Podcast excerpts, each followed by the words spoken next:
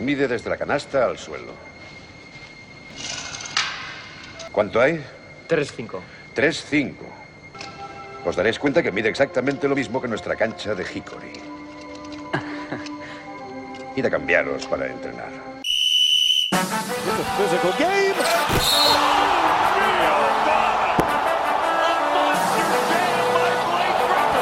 Ahí va Rudy. Mate! ¡Qué mate de Rudy! Final seconds. Bryant for the win.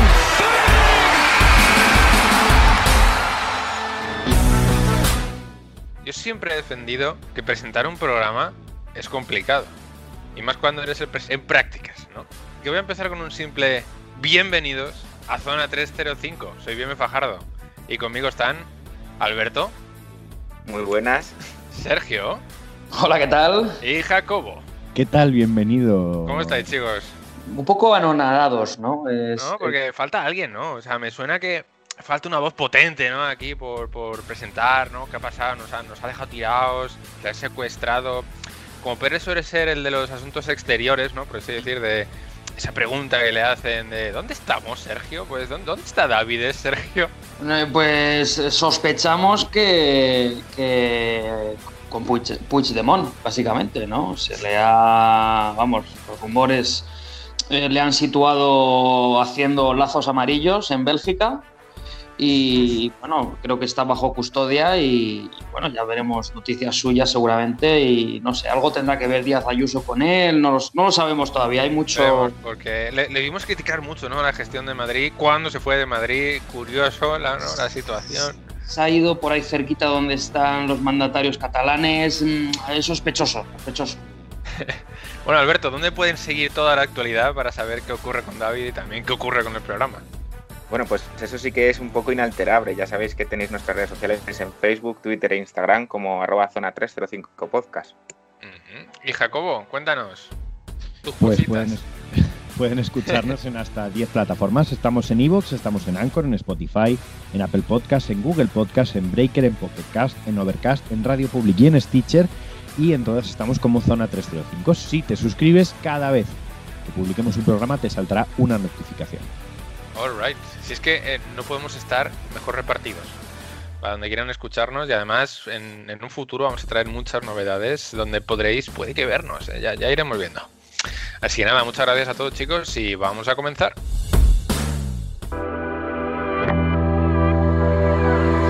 Bueno, vamos a ir con el debate de inicio que a mí me gusta mucho porque los temas que traemos hoy están calentitos, ¿no? Son, han sido las finales de la NBA, Lakers campeones, con un LeBron James intratable, la verdad. Miami parecía que daba un atisbo de supervivencia con los dos partidazos de Jimmy Butler, pero al final no pudieron más. Incluso jugó el último partido Goran Dragic.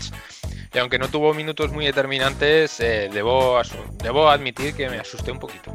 Porque decía, uff, vuelve Goran, pero el dominio de Lakers fue tal que no tuvo prácticamente ninguna oportunidad Miami en el último partido. Yo estuve muy contento porque me soy de Lakers, siempre lo he sido, pero debo admitir que la eliminatoria contra Miami eh, me pareció una muy bonita. Aún, aún así, del resultado final, un 4-2 eh, a favor del Lakers. Creo que Miami ha estado ahí encima todo lo que ha podido. Ha sido un equipo del que estoy súper orgulloso de haber ganado porque han plantado cara a todos y cada uno de los equipos en las eliminatorias a las que se ha enfrentado.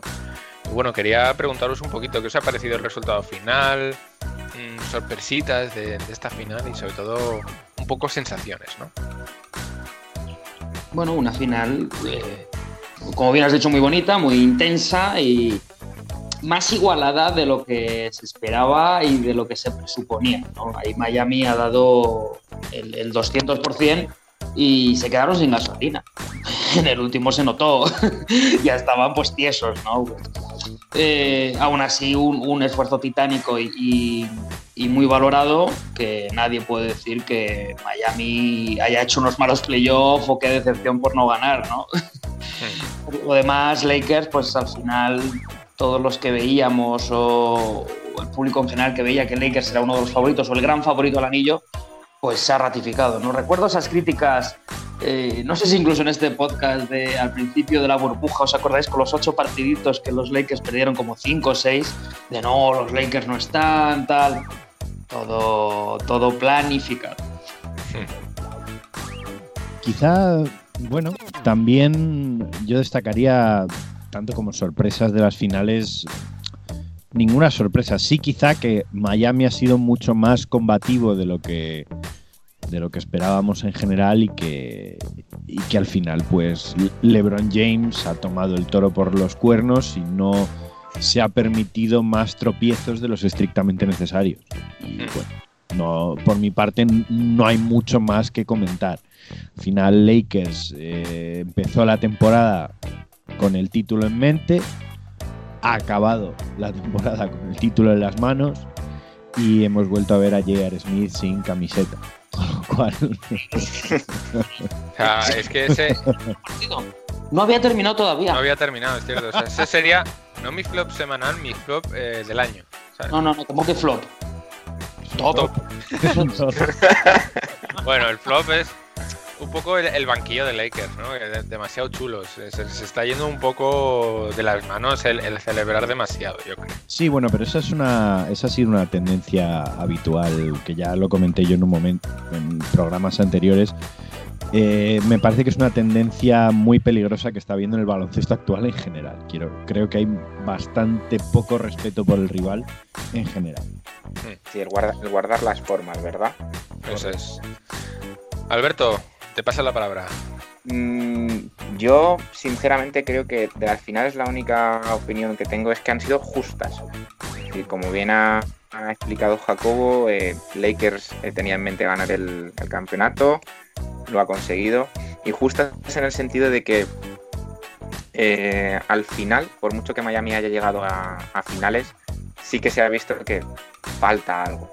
Son un equipazo, es un equipo súper divertido de ver, muy bien conjuntado, con muchas piezas que tan pronto te sale un día un Tyler Hero, como te sale eh, Jimmy Butler, como que pues Adebayo mete un tapón a, a Tatum y, y vale un pase para finales de la NBA.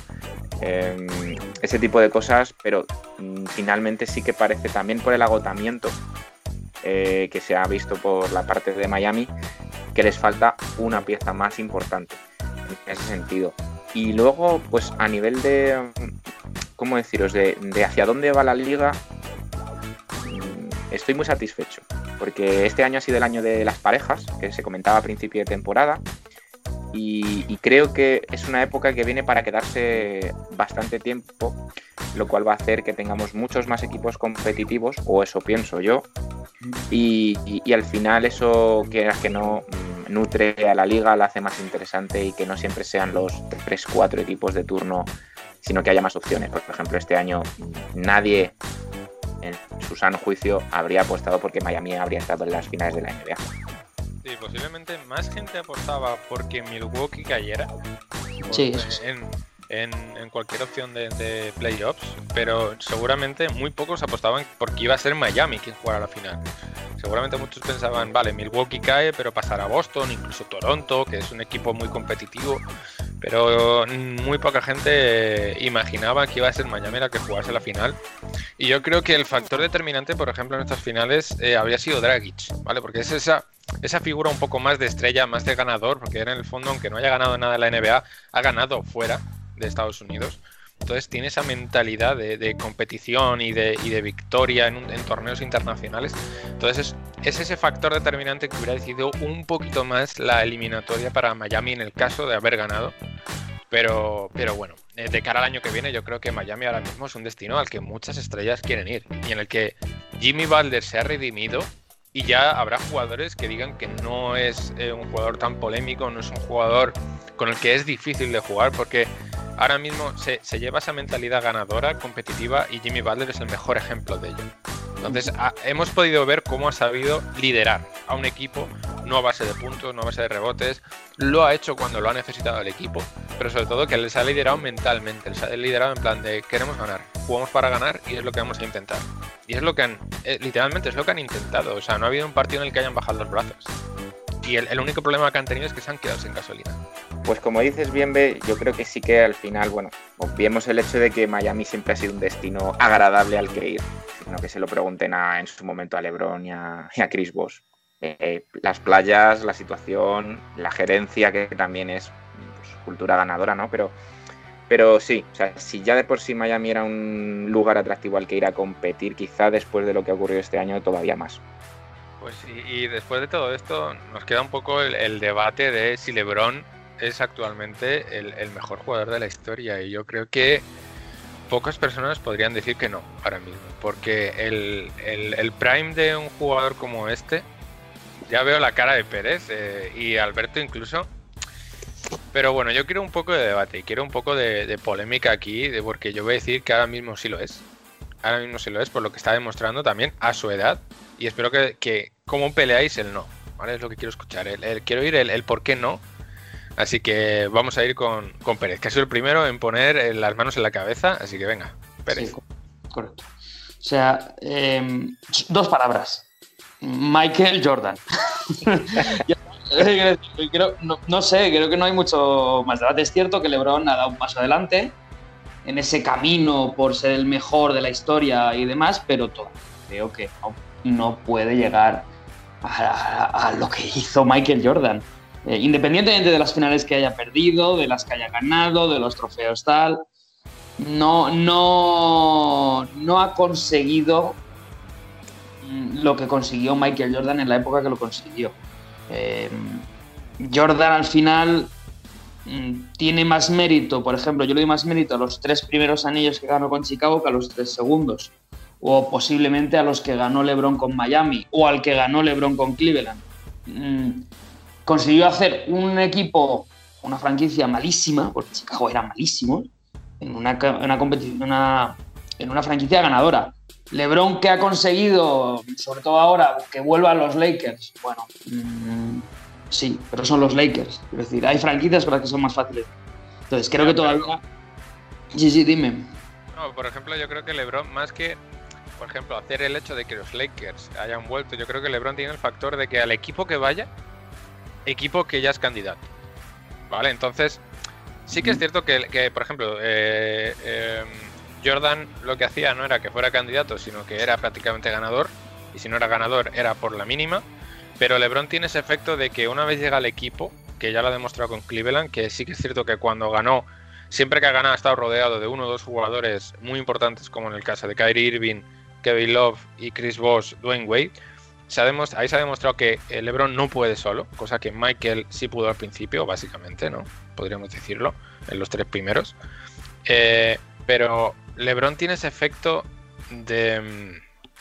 de cómo explicarlo un poquito así, de, de que allá donde vaya, ya es candidato, quitando el año pasado el Lakers. Pero porque el equipo era una patata.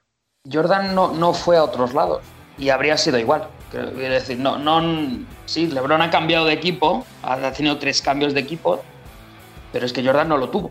Quiero decir, no me vale lo de, no, es que en Washington tal, eso era es otra historia, pero no, no, lo hemos visto. Es como un Magic Johnson o la River. Pues, en, sí, en, Washington Jordan, en Washington Jordan ya tenía 40 años y llevaba tres retirados. O sea, no, no vale. Es comparable. O sea, no, no, es comparable. Es decir, eso, si Magic Johnson, Larry Bird, teniendo 30 años, hubieran cambiado de equipo, se hubieran ido pues, a Charlotte, seguramente ese equipo habría sido la hostia. Entonces, y aparte que, vamos a ser sinceros, para mí Jordan es mejor jugador que LeBron. No y ahí tengo... es donde, donde, yo quería intervenir. Claro, eh, hablamos de LeBron James. Mejor de la historia, no lo sé. A mí me parece que es un debate muy vacío. Aparte que es un debate que me cansa me parece que es un debate muy vacío. ¿Podemos decir que LeBron James es quizá al 100% de su rendimiento el jugador más completo de la historia? Sí, eso sí, te lo Sí, claro. Vamos, yo creo que no hay ningún tipo de duda. O sea, la, los, los, logros estadísticos que, que, que ha conseguido, dudo que se vayan a alcanzar rápidamente y si hay alguien capaz de alcanzarlos, que no todos, porque los de precocidad es casi imposible, mmm, podemos hablar de quién. Luka Doncic, quizá uh -huh. nadie más. Eh, pero claro, es muy ventajista, siempre lo digo, quedarse con lo inmediato. Eh, LeBron James es un prodigio de la naturaleza, eso lo hemos dicho siempre, físicamente es adelantado a su tiempo y adelantado a los 20 tiempos que están por venir, porque no ha llegado otro jugador que físicamente sea comparable a LeBron. Pero, claro, piensas en jugadores como Michael Jordan, como Magic, como el propio Larry Bird, no, físicamente no eran especiales. No eran jugadores especiales. Michael Jordan, de hecho, podemos decir que era la media de los jugadores de perímetro de la NBA en los 80 y en los 90. Un jugador de 1,96, envergadura normal. Claro, cuando hablamos como jugador de baloncesto, mmm, Michael Jordan es mejor jugador de baloncesto, pero lo digo por un, por un, simple principio. Cuando hablamos de los mejores de la historia, yo difícilmente, y este tema ya lo he sacado, pondría a un jugador interior. ¿Por qué?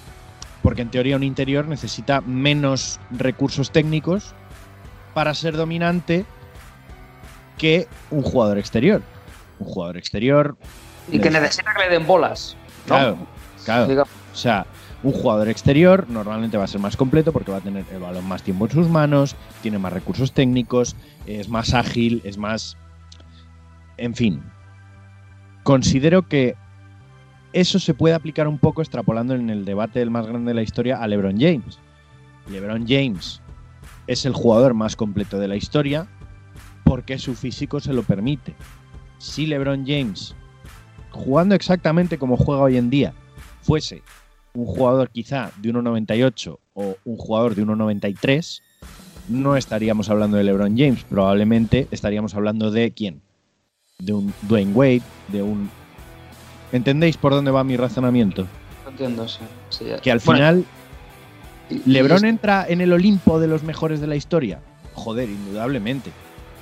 Pero, claro, es que no da esa sensación de invencibilidad, invencibilidad que daba Jordan.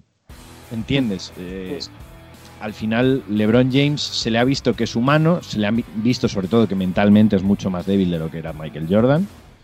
Sí que es cierto que físicamente es incomparable y luego, claro, es un jugador que domina, es un jugador que también ha hecho historia en el baloncesto y es un jugador que también ha mmm, implantado su marca en la liga.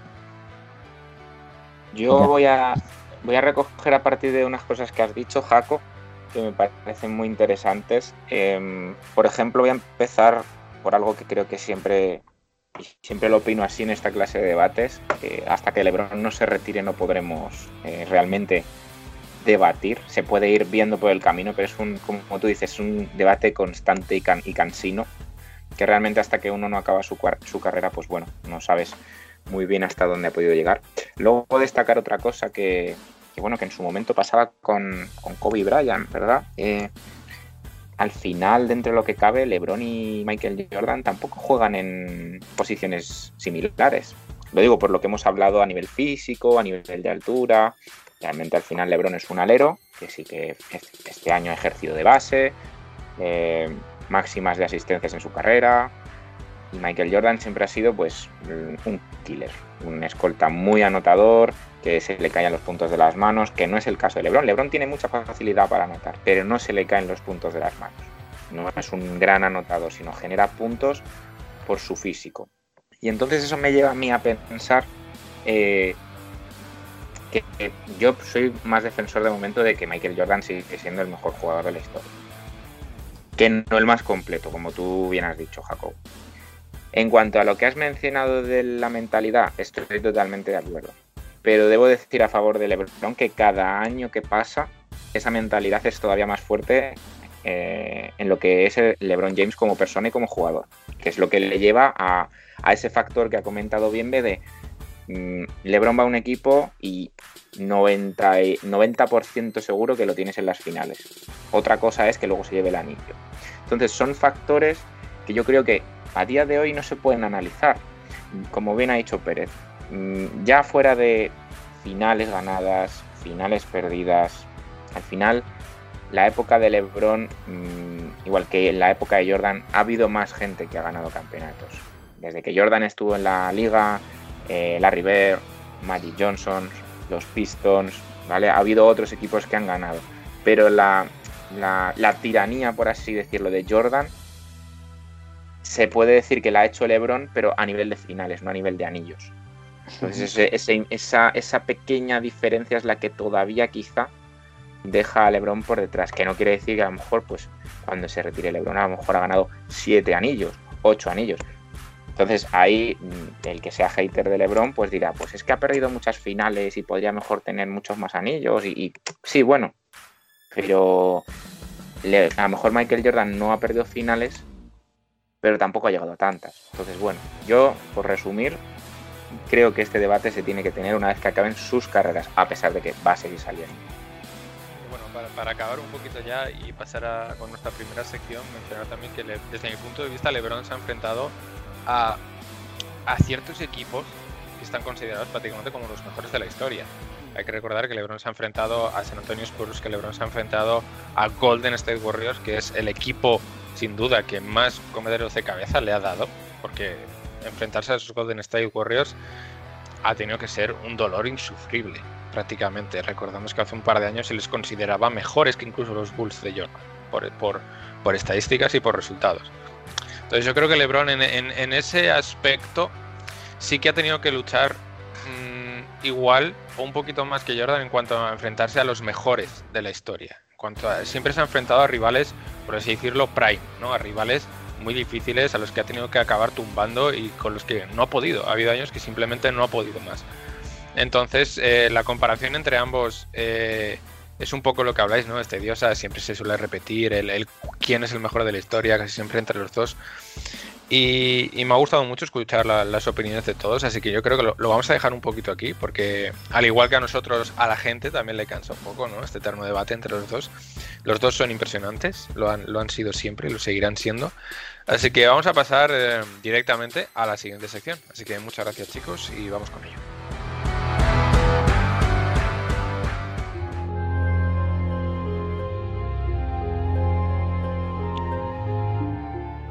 Bueno, Jacobo, te vistes un poco de Iker Jiménez hoy, me han comentado, ¿no? Eh, Efectivamente. Yo en un principio no, no iba a hacer esta sección. Eh, nosotros teníamos pensado otra cosa. Iba a hacer mi, mi habitual Ligas del Mundo, contando pues las movidas que pasan allende la NBA y allende nuestras fronteras. Vas a hablar de, de tus cositas, ¿no? De, Iba a hablar de-. Sí, de, de lo mismo. Tenía en mente hablar de la Liga Coreana, pero claro, de repente me crucé con algo que me hizo cambiar totalmente el chip. ¿Qué pensáis de las teorías de la conspiración? Oh, para pasar el rato están bien, ¿sabes? ¿Está, ¿Está el baloncesto exento de teorías de la conspiración? Obviamente no, nada no lo está. Yo creo que hasta nosotros mismos tenemos alguna teoría de la conspiración relacionada pues, con el equipo.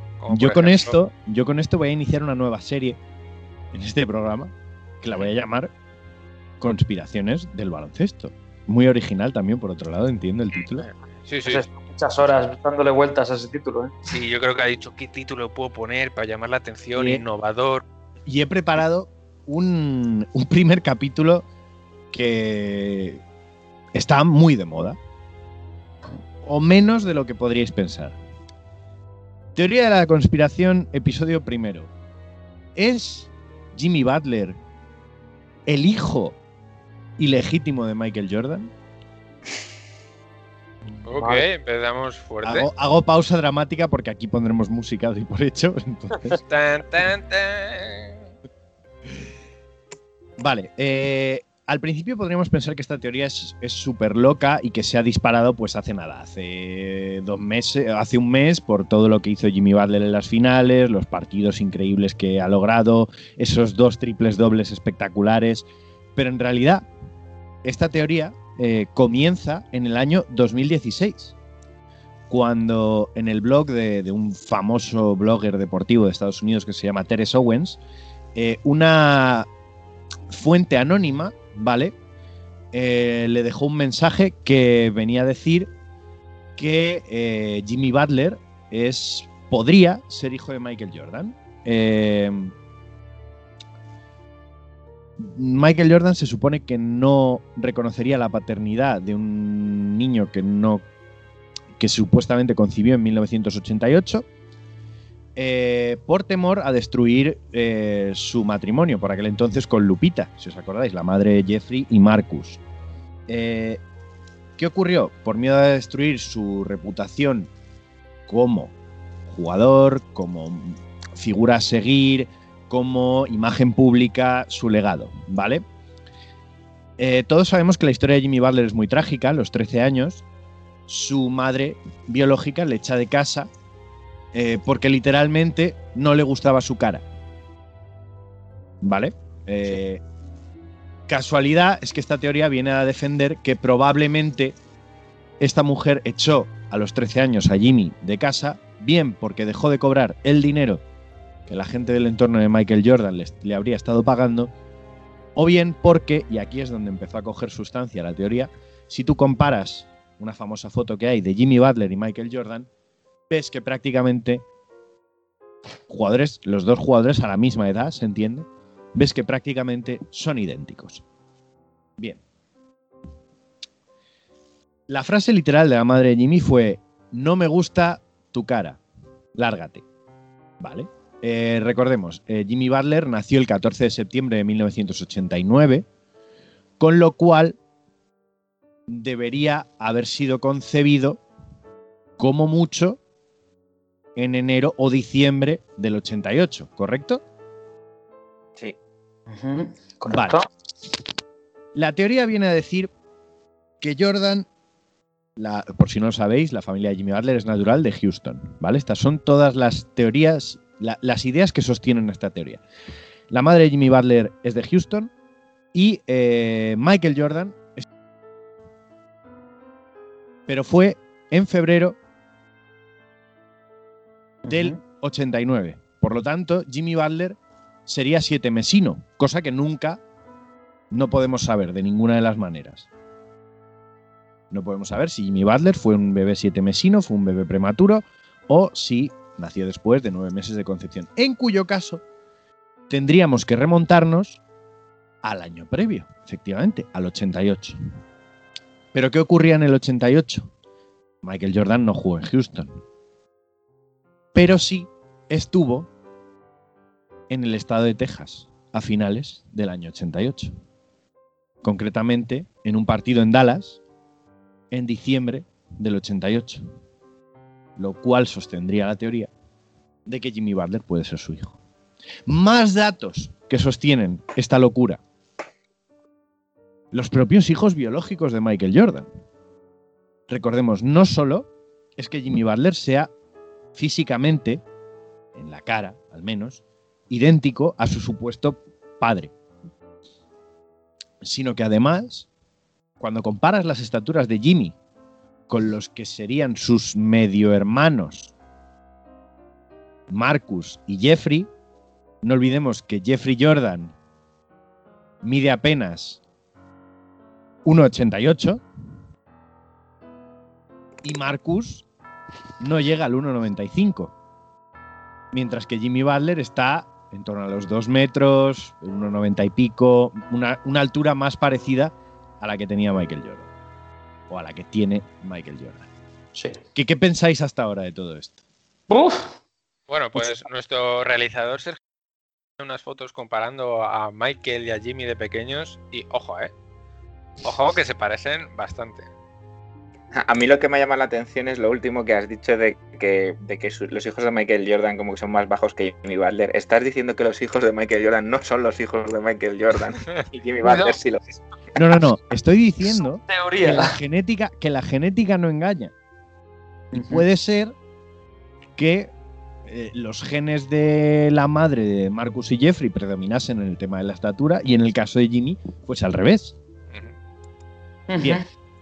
¿Qué A más ver. locuras sustentan esto? El, el hecho de que Jimmy Butler también es deportista de, de Jordan, ¿vale? Él siempre lleva una ser Jordan. eh, especiales, con su propio logo.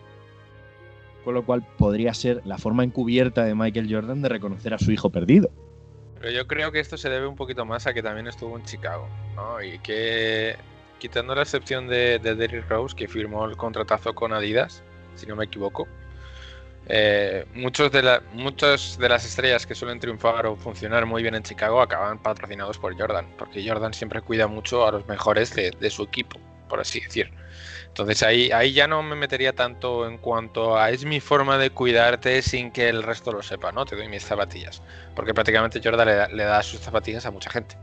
Bueno, pero recordemos que no todos los deportistas que firman con Jordan tienen su propio logo en las zapatillas. Jimmy Butler sí lo tiene. Yo creo que merecido solo por, por, por méritos propios. Claro, pero estamos hablando de que esta teoría comienza en 2016. Hace cuatro años que no se sabía que Jimmy Butler iba a llevar, pues prácticamente él solo, a un equipo a las finales. Hmm. A los 31 años. Si, Mm. si echamos para atrás, eh, este año ha sido Miami, el año pasado fue mm, eh, Filadelfia. El anterior fue Minnesota y el anterior, Chicago. Chicago. Pero ya era un jugador, digamos, nivel All-Star. Sí, sí, sí, con, con Filadelfia no pudo por, por Kawhi, básicamente, por, por el clutch de Kawhi. Porque si no hubieran estado ahí, posiblemente. No sé, pero yo creo que van, hay mimbres ¿eh? en esa teoría, hay, hay hilos conductores. Ahí los conductores. Bueno, ¿por dónde se puede desmontar esta teoría? Primero, es altamente improbable que Michael Jordan condujese las tres horas que separan Dallas de Houston en coche solo para tener una noche de pasión con una señora. Pero ¿quién no te dice que la, que las, que la madre de Jimmy no estuviera en Texas? Claro, la, la misma que lo dice, o sea, nadie. O sea, al final. ¡Hala! al final ese, ya está. ese es el tema, ¿no? Pero Madre Claro. de Jimmy Butler, buena- buenas noches. Recordemos que este, No, que este secreto podría ser, eh, es, eh, está mejor guardado ahora mismo, porque en la época en la que Jordan habría tenido estos affairs, estos affairs que por otro lado se conoce que Jordan tenía, a Jordan le gustaba ir de fiesta, mm, como a to- casi todos estos atletas le gustaría disfrutar con chicas. mm, claro, la pregunta es, ¿cómo de, de probable es que Jordan tenga un hijo perdido o si no varios? Yo diría, apostaría más por el varios. Que se lo digan a Dwight Howard. Oh. Pues, pues. No sé, yo no, no le veo, fíjate, aunque parezca mentira, yo no le veo con hijos perdidos e ilegítimos a Jordan, ¿eh? No lo sé. No sé si porque no lo hizo o por cosas más turbias, pero no lo veo. Bueno, al final esto era lo que quería plantear. Yo personalmente no creo que sea el hijo de Michael Jordan. Creo que se juntarían una serie de casualidades demasiado casuales como para que esta circunstancia se diese. Y yo creo que incluso Jordan lo reconocería con el tiempo, porque al menos tendría un hijo del Nunca que lo, mereciera nunca la lo pena sabemos hablar porque, porque también podemos, podemos pensar que Jordan ni siquiera es consciente de que pueda tener un hijo perdido. Yo creo que ahora mismo le, le pones el- el- la noticia, ¿no? La, la- la teoría de la conspiración delante y tenemos el meme del documental, ¿no? En el que se ríe de Isaiah Thomas. Igual, de jaja. Pero bueno, eh, si no tenemos mucho más que comentar. Yo, habrá más episodios, ¿eh? tengo mucha materia para Muy bien, muy exponer. bien. Me, ha, me ha gustado este cuarto milenio del baloncesto. Muchas gracias, Jacobo, y vamos Nada. a pasar con la primera pista del jugador misterioso.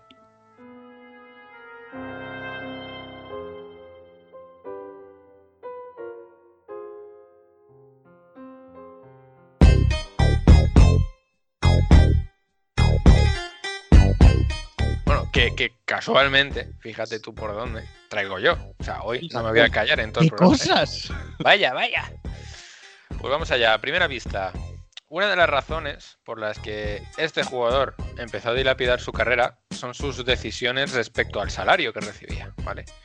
Os recuerdo que rechazó un contrato de 21 millones de dólares eh, porque no, porque según sus palabras eh, no era suficiente para mantener a sus hijos.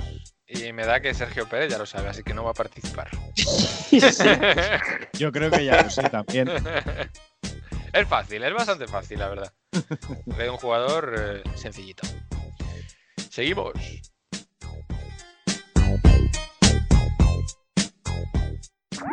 Síguenos en redes. Estamos en Twitter e Instagram como arroba zona 305 podcast. Zona 305. Únete al equipo.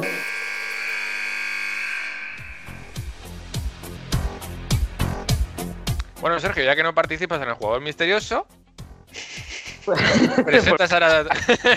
Pues hablo un poco, ¿no? pues ahora te toca. Vale, bueno, eh, traemos como cada, no cada semana, sino cada mes más o menos, eh, nuestra ya famosísima sección Simply the Best, en el que hablamos de los mejores jugadores de cada franquicia NBA de momento. Y ya veremos si habrá más franquicias fuera de Estados Unidos. Eh, hoy traigamos eh, una conferencia, o sea, perdón, una, un- una franquicia de, una, de la conferencia este, que yo creo que va a hacer mucha ilusión a por lo menos un miembro del podcast. Eh, entonces, como ya sabéis, yo os pregunto, ¿quién es el mejor jugador de la historia de los New York Knicks? Pero ¿por qué me tiene que hacer ilusión si estamos en la mierda? Ilusión de, de recordar mm, viejos tiempos, buenos tiempos. Tan Eh, viejos. ¿Cuánto hace que no ganamos un anillo? Pues la friolera de 48 años. Yo voy a decir, ¿cuánto, cuánto hace que no ganáis algo? Aunque sea un 48 partido, años. ¿Hace cuánto que no ganáis un partido? Eh, 48 años también. A ver, algún título de conferencia más o menos reciente tenemos, pero poco más. Pues es difícil, ¿eh? No es fácil, ¿eh? Que No, lo saca Pérez es, es muy difícil. Pero, pero ¿qué casos nos expones, Pérez? ¿Podemos elegir a- al libre albedrío o...? Bueno, casi siempre elegimos un poco al libre albedrío, pero en este caso, bueno, podemos ir sacando nombres, ¿no? El Mira, más por- reciente es Carmelo Anthony. por ejemplo. Pero yo, yo me voy a quedar con, con el tío grande, me voy a quedar con Patty Win. Creo que es el, el jugador moderno, por así decir. Ya, ya sabemos que los Knicks, en cuanto a victorias, para mí lo más moderno es Patty Win, porque Carmelo sí que logró un impacto más o menos inmediato en los resultados de los Knicks, pero en el fondo luego no llegaba nada más. Entonces, para mí, Patty Win es el, significado un poco de, más de victoria, ¿no? Para los New York Knicks y para volver a estar en, la competición, en el punto de mira del equipo. Y que Patty Win, en el fondo, tampoco estaba solo, pero sí que es cierto que era eh, un, un dominador absoluto, mm, bastante completo para mí, intimidaba muchísimo. Y es un jugador del que siempre he sido muy fan, la verdad. Y que sí que es cierto que puso de nuevo a los Knicks en el punto de mira. Y eso no es fácil, ya lo hemos visto a lo largo de, su historia. Poner a los Knicks como candidato a, ganadores o al menos a finalistas no es nada fácil. Entonces empiezo yo con, con Win. Me quedo con, con nuestro pivot. Es curioso eh, que hablemos de los Knicks y que hablemos de, de Patty Win cuando Jacobo ha traído su primera teoría de la conspiración y por ahí también ahí van los tiros con la selección de Patty Win y los Knicks en Pero- aquel año. Alberto, ahí yo creo que no hay conspiración, que es un hecho. que, No, Sí, que se amañó ese draft, desde luego. O sea, vamos. Eh, es que no me, sinceramente, es- no, no me parece que haya otro jugador más representativo para los Knicks que, Pat Ewing. Y, y a ver, yo voy a defender a Pat Ewing, pero venga, voy a ser un poco bueno.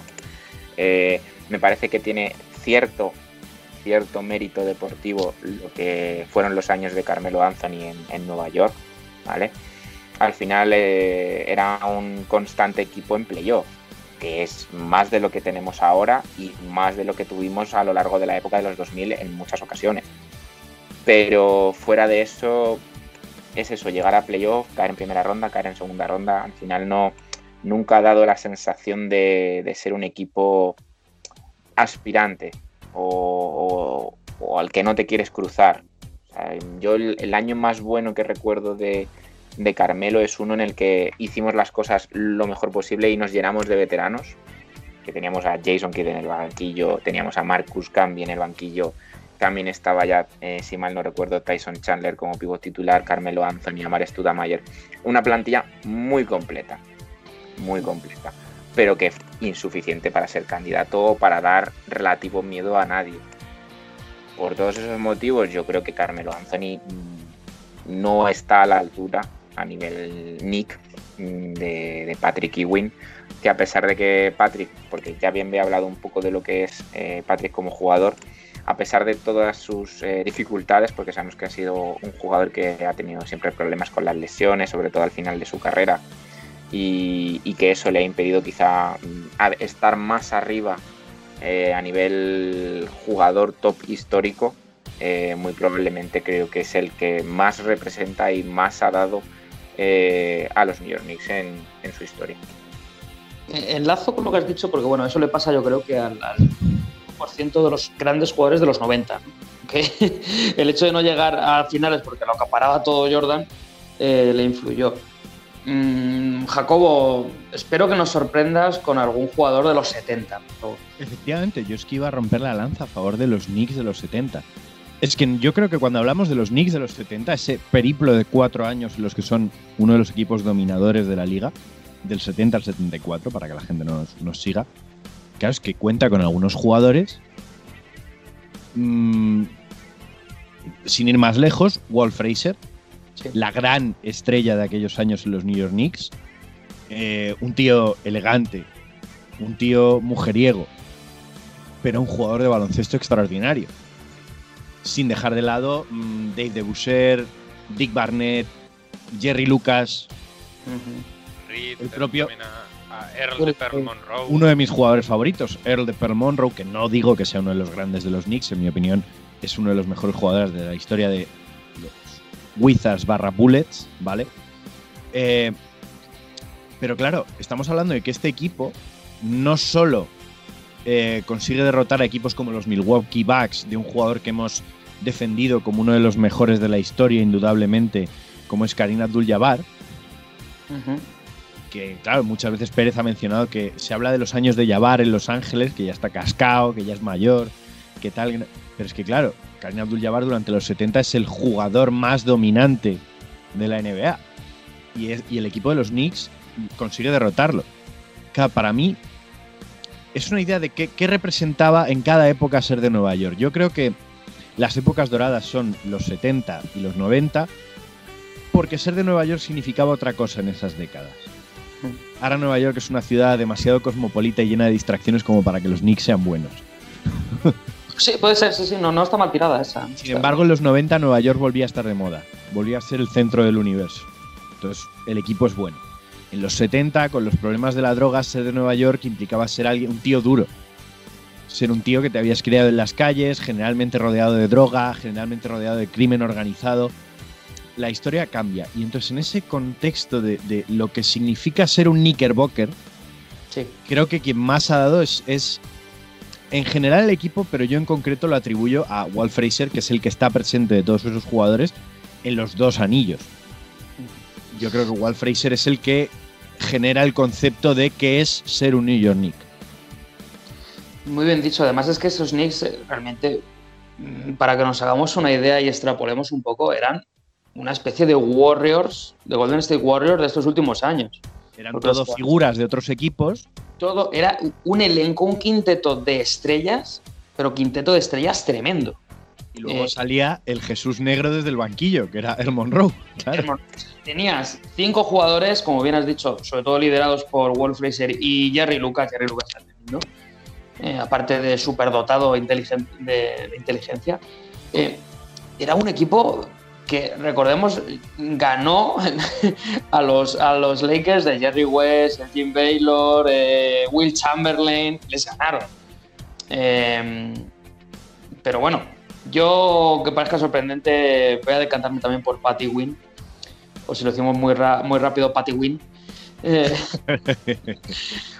porque ahí sí que yo creo que fue eh, cuando el equipo realmente demostró como bien has dicho, lo que era ser un Knickerbocker, era lo que ser de los Knicks, el movimiento Knicks, eh, las luchas con, los Pacers, eh, pegándose con todos, ese, ese anillo no ganado contra, contra los Rockets, que recordemos que en, esas finales ningún equipo llega a 100 puntos y se van a 7 era dureza, era Pat Riley, era todo, ¿no? Ese equipo liderados por Pat y Pat para mí ha sido mejor jugador que, que Walt Fraser. Eh.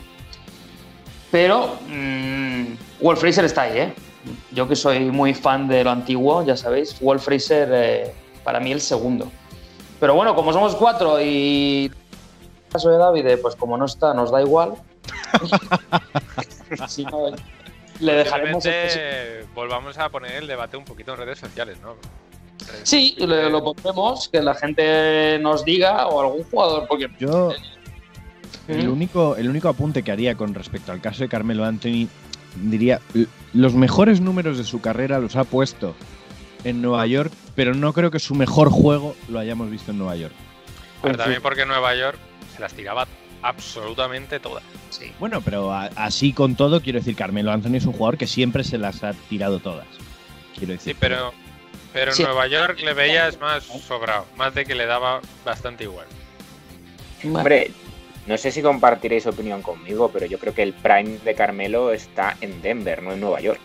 No, no tanto el Prime, sino ver la variedad de juego que él era capaz de desplegar. Sí, porque Nueva York ya se definió como el tirador. Como el Carmelo de que aquí la pillo, aquí la enchufo. En Denver era penetraba, corría, hacía contraataques, eh, era, era un jugador un poco más intenso. En Nueva York solo tiraba desde la zona y posteaba, básicamente.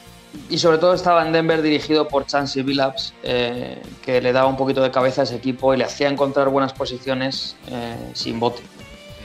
Bueno, lo pondremos en redes. eh, yo creo que la cosa está entre esos tres, ¿no? Carmelo, Patty Wynn y, y Wolf Freezer. Pero bueno, a lo mejor alguien nos, nos sorprende y dice: Pues oye, yo soy muy fan de, Eh, Stephen Marbury. de Marbury, por ejemplo, ¿no? Puede ser, o, o de Chris Duhon, yo qué sé.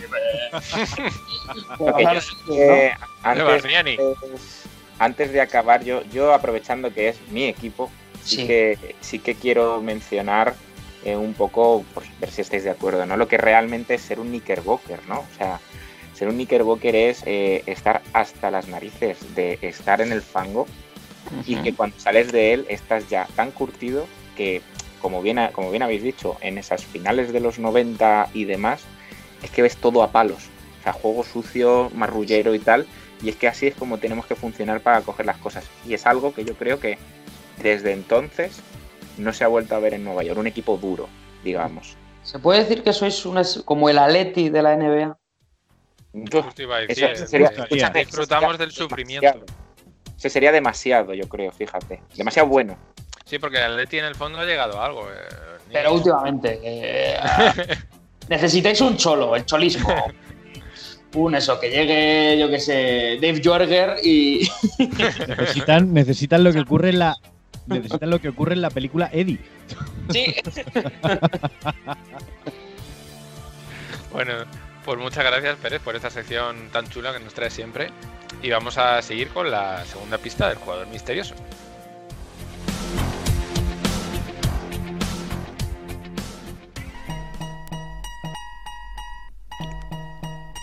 Bueno, pues esta polémica decisión que os he mencionado antes sobre rechazar el contrato de 21 millones eh, se le criticó mucho. eh, y precisamente porque acabó con una prohibición para ver a sus hijos, básicamente. Y por cierto, era alero. Síguenos en redes. Estamos en Twitter e Instagram como arroba zona 305 podcast. Zona 305. Únete al equipo.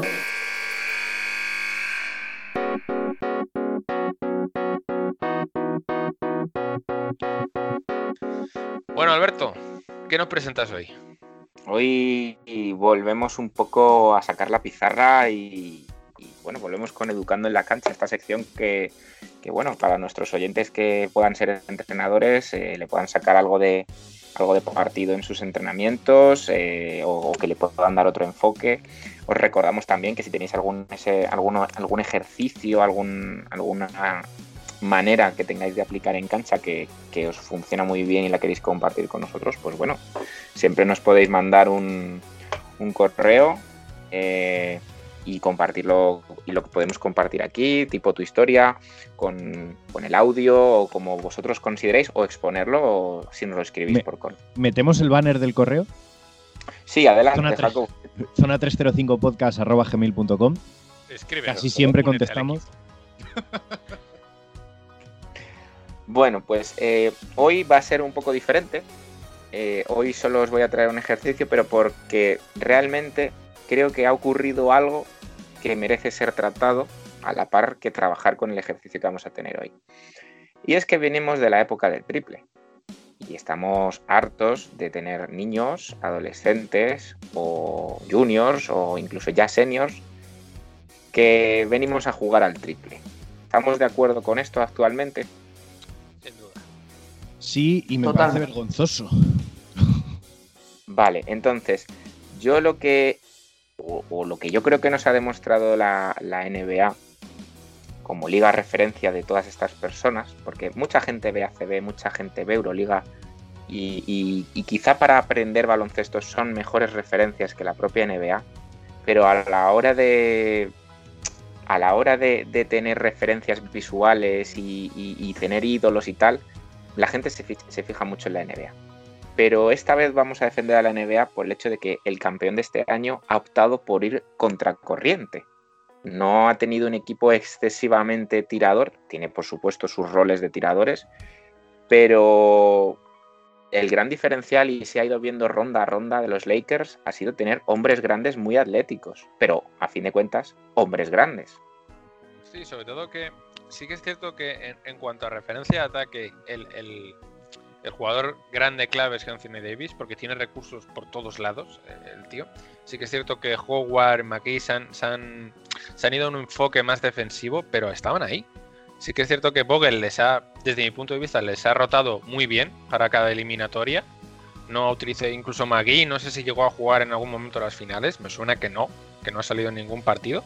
Ha salido Howard eh, al principio y luego ya en los últimos partidos ni siquiera salía muchos minutos. Pero es eso, han ganado grandes que defendían mucho. Y si, y si además... Sí, Ah, un pequeño apunte. Ya el año pasado vimos un pequeño atisbo con los Raptors con Gasol y Ibaka, o sea, un tío interior. Claro, por ahí, por ahí van un poco los, los tiros, ¿no? Em, es que no podemos hablar solo de Lakers, tenemos que hablar también de la figura en el caso de Miami de Bama de Bayo. Si nos vamos un poquito para atrás, eh, los favoritos Clippers han perdido contra Denver, eh, entre otras cosas, por Nikola Jokic. Ya sé que Murray le adoramos aquí, pero hoy estamos hablando de hombres interiores. Y, y luego Toronto realmente ha dado guerra también por la misma razón. El gran nivel de Ibaka. Margasol ha estado un poquito más flojo, pero bueno. Los estaba ahí. Siakam, la estructura de hombre, de tener un hombre grande. Claro, es que creo que se ha malinterpretado el, el concepto de que los Warriors o, o esta era del triple había matado al hombre grande. No es cierto. Yo creo que esta época del triple, esta época de los Warriors, ha matado al hombre grande que no es habilidoso y que no es, y que no es móvil. Claro, o sea, Fíjate que- ha, obligado ahora al hombre grande a entrenarse de verdad. Quiero decir, a desarrollar habilidades físicas, motrices y técnicas que antes solo se les demandaba a los jugadores exteriores. Yo creo que está más bien enfocado a que como hombre grande ya te tienes que enfocar eh, en un rol. Porque, por ejemplo, eh, los Warriors han ganado con un hombre grande sin habilidades técnicas, que es Bogut. Pero estaba ahí de titular. Eso, eso no estoy de acuerdo porque. Bogut es un, O sea, yo es creo un que- jugador con grandísimas habilidades técnicas. Lo que pasa es que sabe desempeñar su rol y es un jugador inteligente. Es un es jugador, para mí, muy bueno, pero claro, que tenía muy bien definido su rol y lo que tenía que hacer con los Warriors, que era básicamente cerrar el rebote, defender como un cabrón y apoyarles en todo lo que pudiera, poner bloqueos, pero, pero en cuanto a habilidades ofensivas, para eso no estaba ahí Bogut, por, por esencia, porque no hacía falta. Tenía tres, cuatro jugadores más que te- se les caían los puntos de las manos. Entonces yo creo que es un poco eso, de que los jugadores grandes eh, ahora mismo se definen un poco en dos aspectos, ¿no? En- o en un anotador revulsivo capaz de hacer muchas cosas, como un perfil como Siakam, Jokic, Anthony Davis, incluso diría que mm, algún pivot eh, como Antetokounmpo, porque técnicamente Antetokounmpo, aunque juegue mucho de base, es un, es un ala pivot pivot. Es un tío grande y no tira prácticamente, porque no sabe, está mejorando y está practicando un poquito. Obama de Bayo, que también es un buen ejemplo. Y luego el, el- pivot defensivo. Un pivot del estilo Rudy Gobert, eh, Ibaka, aún así, que Ibaka tiene muchos recursos ofensivos, pero eh, Marc Gasol se definió sobre todo por su capacidad defensiva y de reparto de juego. no era la, la referencia ofensiva, era más gente como Zach Randolph, Mike Conley, y él era los que lograba colocarles para que anotaran puntos de forma fácil. Creo, porque eh, y ya dejamos a Alberto que explique el ejercicio, que yo Sí, que estaría guay, claro. no ganas el tema del ejercicio. Sobre todo yo creo que el tema de los Warriors y este nuevo juego, lo que han matado y que ha, parece que ha resurgido un poquito, eh, tanto la figura de Margasol eh, el año pasado como, como Anthony Davis, es el interior que juega en el interior. Mm, De espaldas, eh, posteando, eso es lo que parece que va, ha resurgido, porque ya todos los pibos que has dicho, quitando Gobert, el resto recursos ofensivos de tirar, prácticamente. Brook Mm, López de la vida. entonces yo creo que van por ahí los tiros. Pero bueno, eh, Alberto, todo tuyo. Antes, antes de presentaros el ejercicio, que claro, al final esto es educando en la cancha, no se trata de un debate, traemos un ejercicio para sacarle todo el jugo que podamos. Eh, aunque tú bien no seas entrenador, seguro que tienes alguna respuesta para esto. Eh, ¿Qué os fastidia más? Eh, ¿Que un jugador no haga bien una entrada a canasta o que falle debajo del aro? Mm, Yo diría que, que no haga bien una entrada a canasta, porque un fallo debajo del aro lo puede tener cualquiera, ya sea por nervios, por desconcentración. Eso, eso tiene fácil solución desde mi punto de vista. A mí me ha pasado muchas veces de coger Yo- el balón literalmente debajo, mm, despistarme o ponerme nervioso y tirar una piedra como una castaña. Entonces, estas cosas ocurren, les ocurren a los mejores también. Entonces, yo creo que es más importante centrarse mejor en el hecho de que las entradas la- las tengan eh, interiorizadas de que hay que hacerlas así hay que hacerlo bien, no hacer churros, como, como pasa muchas veces. Y que a mí en el equipo del año pasado ma, lo he visto mucho. De que he visto entradas que he dicho, por Dios, ¿por qué hace eso? Y cómo cojones ha entrado. Perdón por el, uso de la palabra. Pero sí, yo me, a mí me parece más importante hacer bien una entrada. Yo depende de la categoría. Depende Yo- de la categoría. Cuanto más Vamos a, mayor vamos a ubicarlo entre infantil y junior el ejercicio. pues que aún así Yo, pre- priorizo entradas, junior ya hay que meterla debajo del aro. yo es que como entrenador y como jugador, por mi experiencia como jugador y por mi rol a- ahora mismo de entrenador con infantiles, eh, creo que ambas cosas están íntimamente relacionadas. Creo que un jugador que no es capaz de entender la sutileza que requiere meter una canasta debajo del aro, que en teoría es el tiro más fácil que hay, es muy difícil que desarrolle la templanza para anotar una bandeja bajo presión, en tensión, en carrera, con un rival en desequilibrio. Creo que está todo muy íntimamente relacionado y de hecho no sé qué ejercicio nos vas a poner Alberto, pero yo sé que hay ejercicios que combinan ambas cosas. Correcto. Es- y que tienen más años que la tos, los ejercicios, o sea. De hecho, probablemente este ejercicio tenga más años que la tos. ¿De acuerdo? Pero, pero yo personalmente, y por eso os traigo este ejercicio, soy de la opinión de que es más importante, incluso si nos bajamos de categoría todavía más de- entre infantil y junior, meter una canasta debajo del aro que saber hacer una entrada. Porque al final, incluso a un niño le puede caer un balón en las manos debajo de la canasta y tiene que saber levantarla y meter la canasta. Estamos de acuerdo con eso, ¿verdad? Vale, pues eh, os traigo un ejercicio que considero que para la época que estamos viviendo ahora, que ya sabéis que tenemos grupos reducidos, hay que hacer mucha técnica individual o mucho trabajo específico, nos puede venir muy bien. Y se puede aplicar en dos variantes. Vamos con la básica, que es la de, toda la vida de Dios, la que tiene más años que la tos, y luego vamos con las eh, variedades. Eh, yo creo que a todos nos han puesto a meter canastas debajo del aro y a decirnos, fulanito, es que meter 20 canastas seguidas debajo del aro. Y más de una vez no lo hemos conseguido. Y más de dos. Porque se vuelve muy, muy fatídico el hecho de cojo balón, reboteo, subo. Cojo balón, reboteo, subo. Pero claro, esto no es un ejercicio. Esto es coger balón y tirar. ¿Qué dificultad le vamos a añadir a este ejercicio? Ya, la- ya principalmente tiene un componente mental que es el hecho de tengo que meter 20 canastas seguidas. Por muy fáciles que sean, son 20 canastas seguidas. Pero ahora el siguiente componente es que lo voy a tener que hacer por los dos lados y trabajando ambas manos. se trabaja poco el la derecha por la izquierda, la derecha por la derecha, la izquierda por la izquierda y la izquierda por la derecha. Esta última, en mi opinión, si eres diestro, es la más complicada de todas y si eres zurdo, el soltar con la derecha por el lado izquierdo se vuelve muy, muy complicado. No sé si lo habréis experimentado alguna vez con esta clase de ejercicios, pero es tedioso a mano cambiada por, eh, por el lado natural. Sí, sí, es muy complicado. En general, Claro. la, la mano mala es muy complicada. Yo creo que es muy importante desde el punto de vista de la psicología como entrenadores concienciar de que lo que ya saben hacer no es suficiente. A mí como jugador me sirvió mucho que muchísimos entrenadores me dijesen fuerza a la izquierda, fuerza a la izquierda, fuerza a la izquierda. Pero claro, hay que concienciar de que meterla no es suficiente. Y luego, a nivel de, de variante, que es poco común trabajarlo, pero ¿cuántas veces habéis trabajado literalmente debajo del aro? Menos de las que deberíamos. Damos Vale. muy mucho. eh, Que la vamos a meter y que no lo necesitamos. Tú piensas, como sobre todo como entrenador, dices, vale, eh, este jugador de 14 años lleva haciendo entradas los últimos 6, 7, 8 años.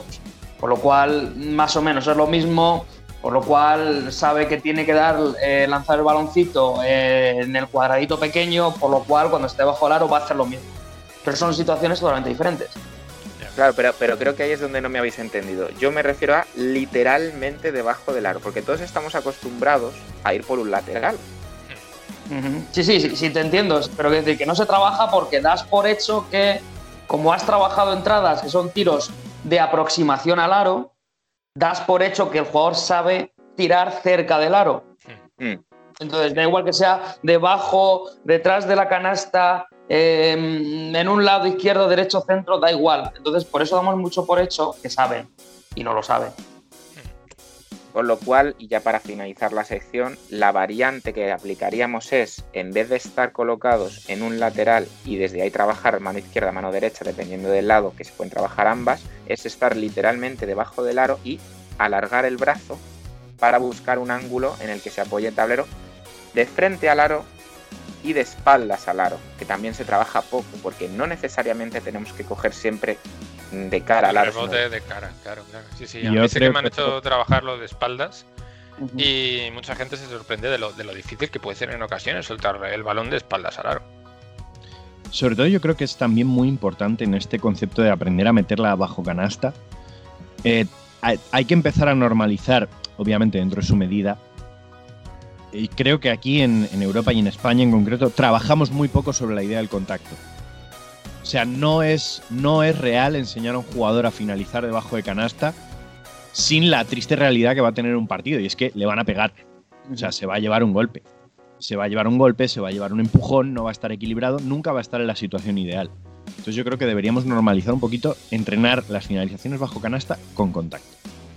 Y para finalizar la sección, si me permites bien, ve, recordad que siempre damos el, el consejito del día. En, este, en esta ocasión, ya que hemos hablado de, mm, de juego interior o de trabajo interior, el consejito del día es no dejemos morir los aros pasados.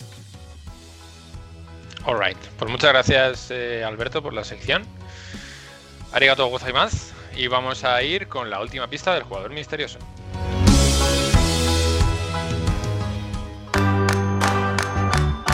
Bueno, pues para Alberto, porque los, dos, los otros dos están eliminados de la prueba. Elegido en el mejor quinteto NBA de 1994, formó un Big Three junto a Garnett y, y Cassell. Eh, ¿puedo, ¿Puedo hacer la musiquita cuando se adivine antes de que digas el nombre?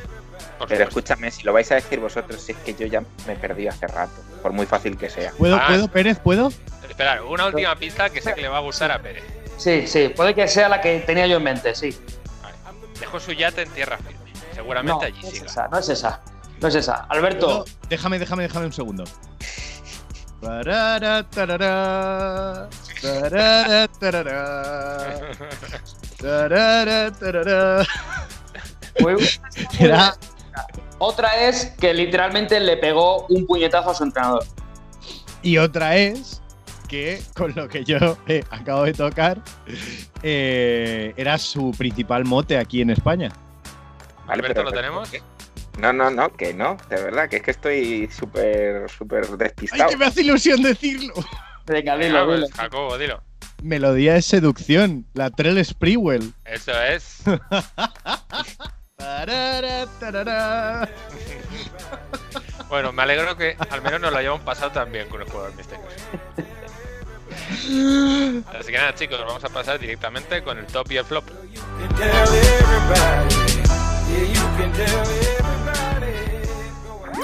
Síguenos en redes. Estamos en Twitter e Instagram como arroba zona 305 podcast. Zona 305. Únete al equipo.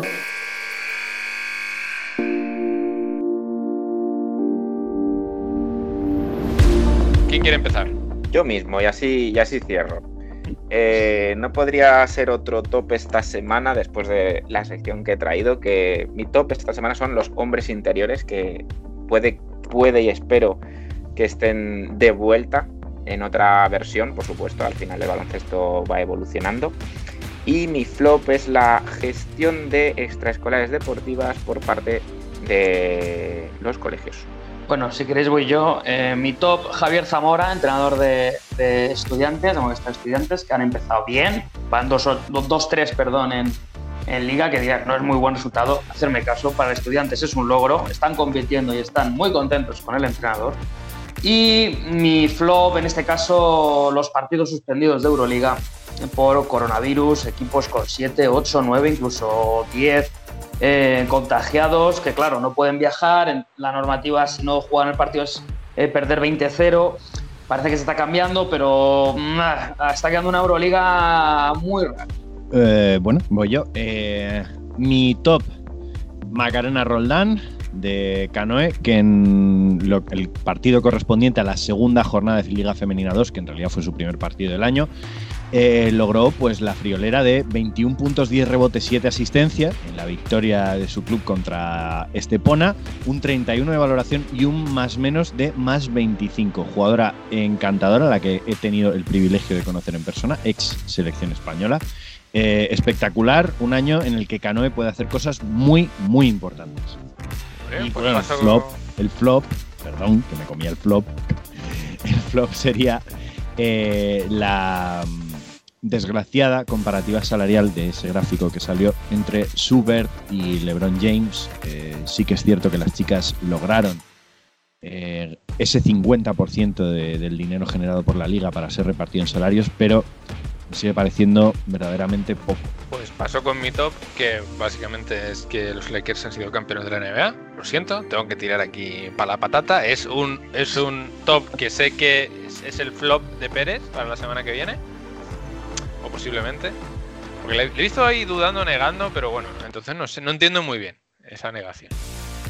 ¿El qué? ¿El, mi- ¿Tu top o qué? Sí, No, que has tirado por lo fácil y por sencillo. lo fácil, porque los Lakers son campeones, eso es fácil y Que sencillo. está bien, que está bien. Eh, oye, yo también me alegro. Y mi flop, pues como que me la ha quitado un poco Jacobo. Pero no sé, me voy a inventar alguno ahora mismo. Y diría que es la contratación de, del nuevo entrenador de los Clippers, por ejemplo. La mano Eh, negra ahí, ¿eh? Da igual el año que pongamos esto, ¿no? Sí, sí, como concepto, ¿sabes? Mal los Clippers por el nuevo entrenador, punto. Podríamos decir un poco la, la- la- también la, la permisión que se le está dando a Kawhi, ¿no? El, el artículo que hemos visto hace poquito sobre todas las libertades que se le han dado. eh, no te preocupes, Jacobo, yo te quiero mucho. Eh, pero yo creo que sí, que es un poquito lo de Kawhi. El, el- el- esa per- demasiada permisión que se le ha dado que yo creo que va a hacer daño en el, en el banquillo de cara al año que viene. Así que nada, chicos, muchas gracias por, por estar una semana más. Sí, sí. Espero que os haya gustado a todos el programa. Eh, la presentación por parte de servidor ha estado muy guay. A mí me ha gustado mucho hacerlo, me lo he pasado genial. Esperamos con becario. muchas ganas que vuelva Davide. Pero becario, no has acabado todavía. Te queda dar paso a DJJ. Eso es, pero me gusta despedirme y decir luego, DJJ, Vale, vale, joder. ¿qué nos traes? Pero vamos a ignorar un momento las flores que se tira a sí mismo. De, me ha gustado mucho la presentación que yo mismo he hecho. No, es me ha como el que gustado hace la mucho. tortilla, es como el que hace la tortilla de patata y dice, joder, qué buena me ha salido, ¿eh? Mira, Claro. que os den, que os den, señores, porque yo me lo he pasado muy bien y a eso me refiero, que me gusta presentar, que me lo he pasado guay, no que sea aquí el mejor presentador de la Pero no me mutea. Así que, DJJ, ¿qué nos traes esta semana? Eh, pues traigo un temazo que yo creo que le va a gustar especialmente, porque sé que es un artista que le gusta especialmente, a David de Faoro y a nuestro Sergio Pérez. Es un tema que se tocó en directo en el Fillmore East de Nueva York en 1970, una sala de conciertos que ahora mismo es la sucursal de un banco, mucho tiempo ha llovido.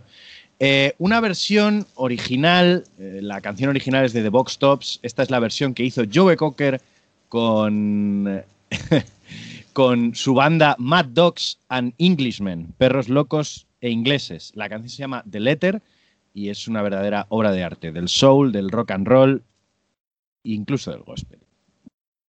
Bueno, pues un temazo, ¿no? Por lo que está sonando y hasta la semana que viene, chicos. Adiós.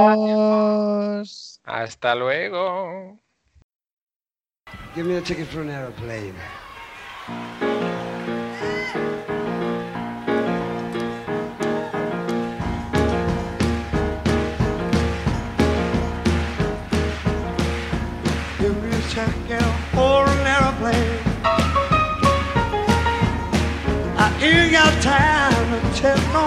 you.